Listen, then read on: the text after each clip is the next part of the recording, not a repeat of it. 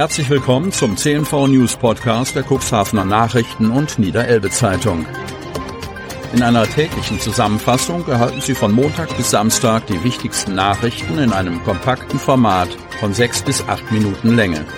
Am Mikrofon Dieter Büge. Zunächst folgt ein kurzer Werbebeitrag in eigener Sache. Unternehmen haben die Möglichkeit, ihre Produkte oder Dienstleistungen in unserem täglichen News-Podcast per Werbespot mit einer Laufzeit von sechs Tagen zu präsentieren. Mehr Infos zu unserem Werbespot unter cnv-mediakompass.de slash podcast. Montag, 30. Oktober 2023. Protest gegen den Nahostkonflikt. Polizeibeamte schließen zwei Personen von der Versammlung aus, keine größeren Verkehrsbehinderungen. Cuxhaven. Auf dem Kämmererplatz in Cuxhavens Innenstadt fand am Sonnabend im Verlauf des Mittags und des Nachmittags eine angemeldete Versammlung gegen den Nahostkonflikt statt. Wie der Pressesprecher der Polizeiinspektion Cuxhaven, Stefan Herz, mitteilt, nahmen daran circa 40 Personen teil.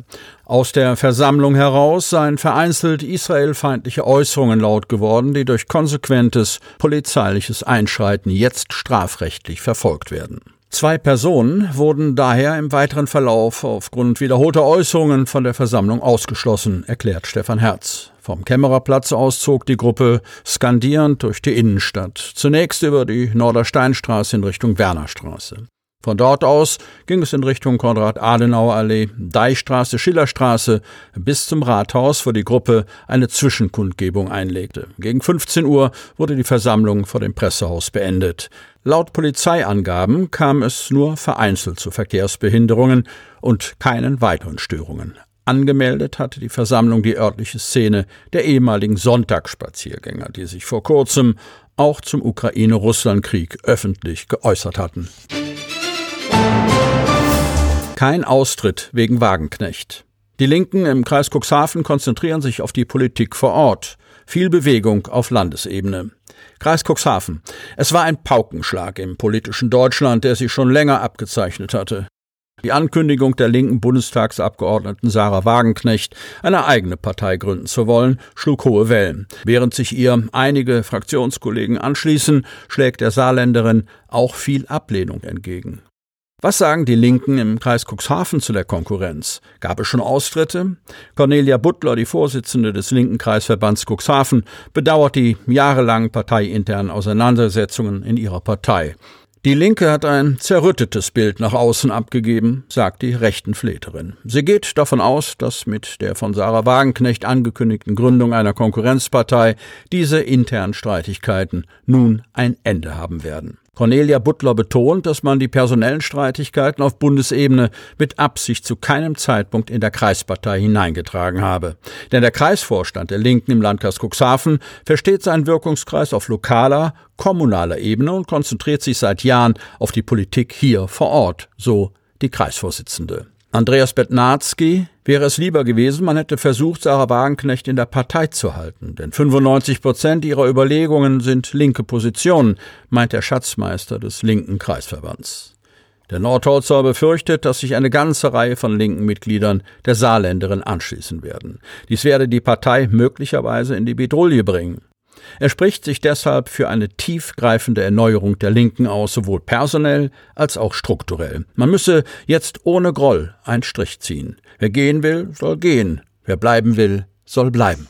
Aus dem Kreisverband Cuxhaven sei ihm bisher niemand bekannt, der sich dem Bündnis Sarah Wagenknecht anschließen wolle. Zwar habe es vor kurzem einen Austritt gegeben, der habe aber nichts mit dem Zerwürfnis zwischen Wagenknecht und der Linken zu tun, so Betnarski. Aktuell hat der linken Kreisverband Cuxhaven 35 Mitglieder. Cuxhaven City ist jetzt erleuchtet.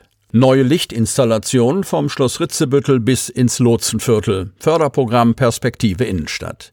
Cuxhaven. Die innerstädtischen Zentren Cuxhavens miteinander zu verbinden, ist ein lang gehegtes Ziel von Politik, Verwaltung und Einzelhandel. Vor Jahren wurde schon einmal ein halbherziger Versuch unternommen. Ein auf den Gehwegen aufgemaltes blaues Band sollte die Cuxhaven und Gäste von Schloss Ritzebüttel über die Nordersteinstraße und den Schleusenpriel bis ins Lotsenviertel führen. Die Idee war gut gedacht, doch auf richtige Gegenliebe stieß das Projekt seinerzeit nicht, zumal die blaue Farbe Farbe relativ schnell wieder verblasste und schick irgendwie anders geht. Jetzt ist ein erneuter Versuch unternommen. Der erscheint recht erfolgsversprechend, denn den Cuxhavenern geht dabei im wahrsten Sinne des Wortes ein Licht auf. Aus der Vogelperspektive betrachtet ist deutlich erkennbar, dass die Planer eine Verbindungslinie aus verschiedenen Lichtinstallationen geschaffen haben, die beide Einkaufszentren Nordersteinstraße und Lotsenviertel trefflich miteinander verbinden. Das formulierte Ziel, durch die Illumination auch in den Nachtstunden eine optische Wegeführung anzubieten, ist gelungen. Die attraktive innerstädtische Strecke ist gesäumt von zahlreichen historischen Gebäuden, kleinen Plätzen und Objekten, die einem als Cuxhaven oft gar nicht mehr besonders ins Auge fallen.